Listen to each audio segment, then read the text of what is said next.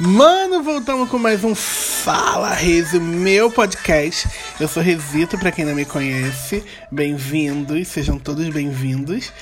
E hum, olha, eu tô amando a resposta da galera, real, assim. Eu jogo a pergunta que a galera vai responder em massa. Só que eu tô muito doido de coisas pra fazer e eu não tô podendo postar e falar sobre hum, no Instagram, mas eu prometo que eu vou fazer isso agora. E hoje, toda semana eu falo de alguma coisa que aconteceu comigo, né? E hoje eu queria falar sobre uma coisa que é um pouco mórbida, mas é sobre morte. Mas é porque eu tava conversando com uma amiga que perdeu o pai, enfim.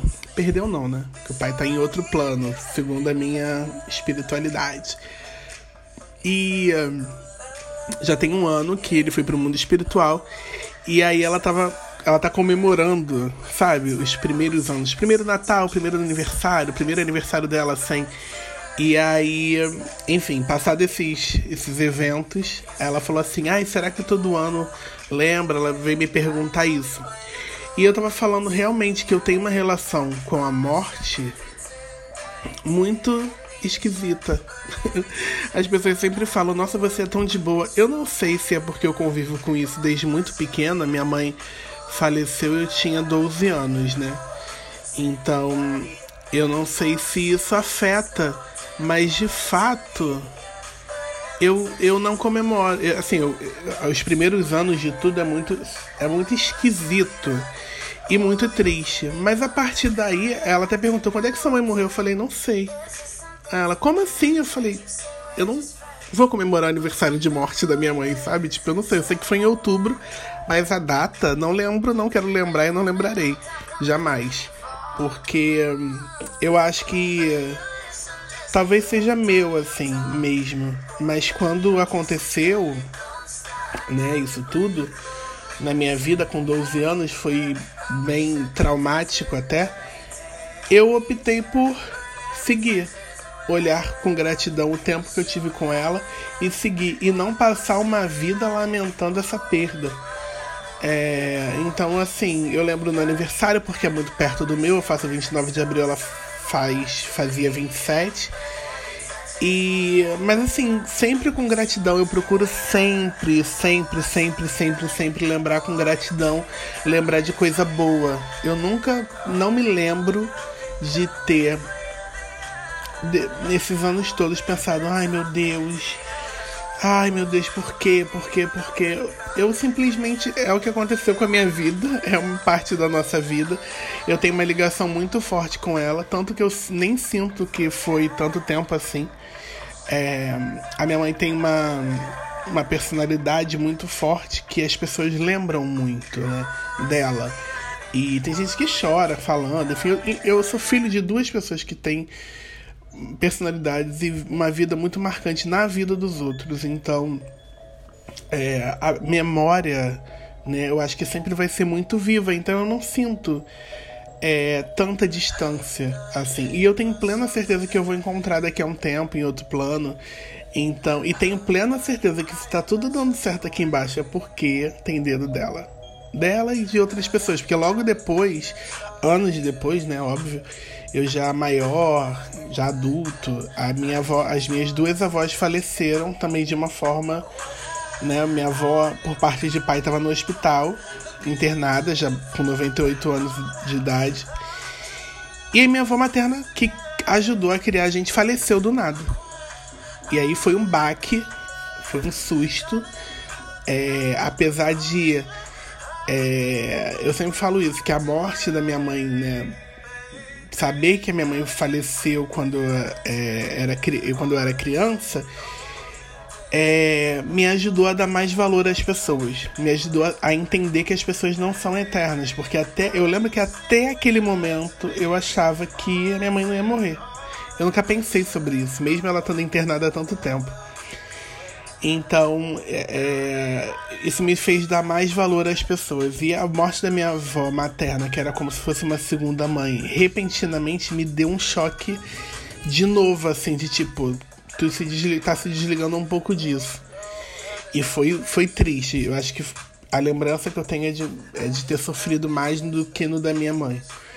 É, até porque no da minha mãe a gente fica sem tempo, porque é tanta gente falando da minha avó. Eu, eu, eu, lembro que eu chorava, eu acho que eu chorei desde que eu entrei na capela até a hora de enterrar. E uma semana depois, a minha outra avó morreu, exatamente uma semana depois. Então, assim, esse papo, eu lido, eu acabo lidando, não sei, bem com isso. É uma coisa que meio que me. Não me persegue, graças a Deus, mas assim, é uma coisa que a vida me colocou em situações onde a morte podia ser muito traumática e eu consegui reverter isso. Né? Eu sempre lembro de todas as três com muita gratidão. Eu não fico pensando, ai meu Deus, mais uma semana de uma. Não, aconteceu, gente. O que a gente pode fazer? É, eu agradeço muito, agradeço isso sempre. Que sempre é de causa natural. Não é acidente, não é. não é violência. Eu sempre sou grato a isso. Sempre falo com Deus isso, Senhor, se for para levar qualquer pessoa, leve a hora que tiver que levar, mas não leva por, por acidente e nem por violência. Porque eu acho que deve ser muito mais traumático, né? Eu não sei. Eu espero, se acontecer algum dia, conseguir sobreviver a isso. Mas eu acho que deve ser muito complicado. Deve ser. Enfim, deve ser insuportável. E, e aí essa minha amiga tava falando, ah, você tem uma relação muito boa com a morte. Eu falei, é a única certeza que a gente tem. De verdade, né? É a única certeza que a gente tem e a gente e é a única coisa que a gente ainda não aprendeu a lidar. E eu acho que é até um pouco um pouco de egoísmo. Eu vejo mais pessoas. Eu lembro que a minha avó paterna, quando ela estava internada, ela ficou tipo vegetando. E eu falava para ela, cara, se desliga. Vai, vai ficar tudo bem aqui, entendeu? É, era uma coisa que ela queria muito. Minha avó sempre quis morrer. Desde que eu me entendo por gente, ela sempre achou que tava, tava fazendo serão aqui na Terra.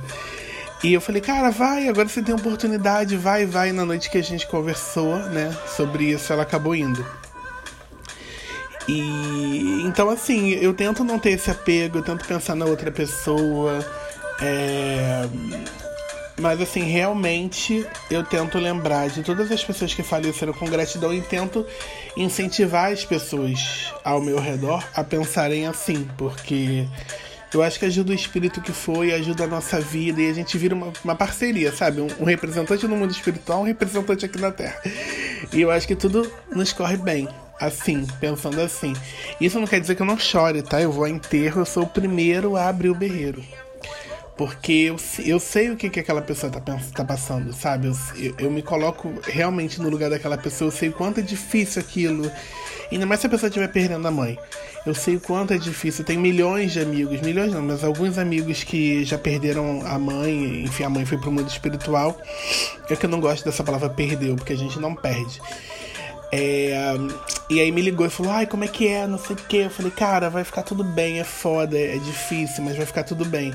Então eu sei como é esse primeiro. É, é, esse, esse luto inicial, eu sei como é que é esse baque de não ter mais. Então eu sempre choro, mas por empatia, assim, porque eu sei que é uma dor muito grande.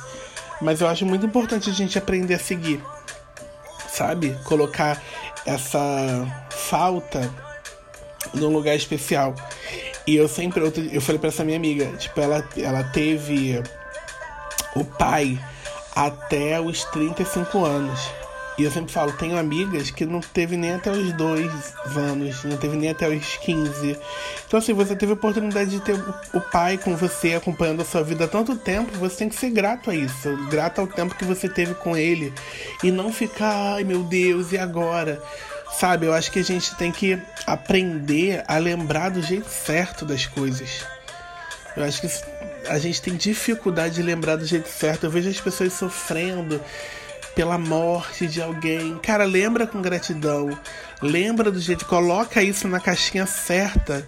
Porque se você não colocar os seus sentimentos na caixinha certa, vai desandar tudo. E eu vejo que as pessoas estão desandadas, sabe? Eu vejo, eu vejo muito isso na minha família, nos meus amigos, pessoas desandadas da morte, desandadas do amor, desandadas da amizade, porque não coloca as, as coisas na caixinha certa. E aí eu vou, colo vou colocar essa pergunta para vocês, uma pergunta muito cabeça, porque dessa vez eu vou repostar no Instagram. Vocês estão colocando o sentimento de vocês na caixinha certa? Quando alguém falece na vida de vocês, um amigo, um primo, não sei o que, vocês se agarram no sofrimento ou vocês falam, caralho, que foda ter vivido esse tempo que eu pude com você, aproveitei esse tempo com você, tive você na minha vida, espero que você tenha luz na sua caminhada. Qual é, qual é a sua posição? Qual é o em que para que caixinha você coloca aí as pessoas que vão para o mundo espiritual na sua vida? E é isso. É, não sei se. O que que houve? Ah, tá. É, é isso. Eu tô adorando essa música. China, o nome. Do álbum China. De alguém que eu não sei falar o nome. E é isso. Ó, vai lá no meu arroba Resito, meu Instagram. Comenta aí onde você. Como é que você tá fazendo aí com, com seus sentimentos de perda de pessoas que já foram. De sentimentos que já foram. Depois eu vou falar mais sobre isso, de lembrar do jeito certo. Mas hoje eu queria falar sobre isso, sobre morte, sobre. Sobre desencarnar, sobre deixar as pessoas irem, sobre. Enfim, deixa o povo ir, mano, que o povo já foi. Acabou o tempo aqui. Agora a gente tem que ficar, né? Lembrar da história delas com alegria, com gratidão e deixar que elas façam a parte delas lá no mundo espiritual. E é isso. Até o próximo podcast, sexta-feira. Sexta-feira tem do Sandy Júnior, mano. Será que eu vou aguentar gravar podcast? Não sei, vamos ver, vamos ver, vamos ver. Se não for sexta, vai ser sábado ou quinta. Beijo!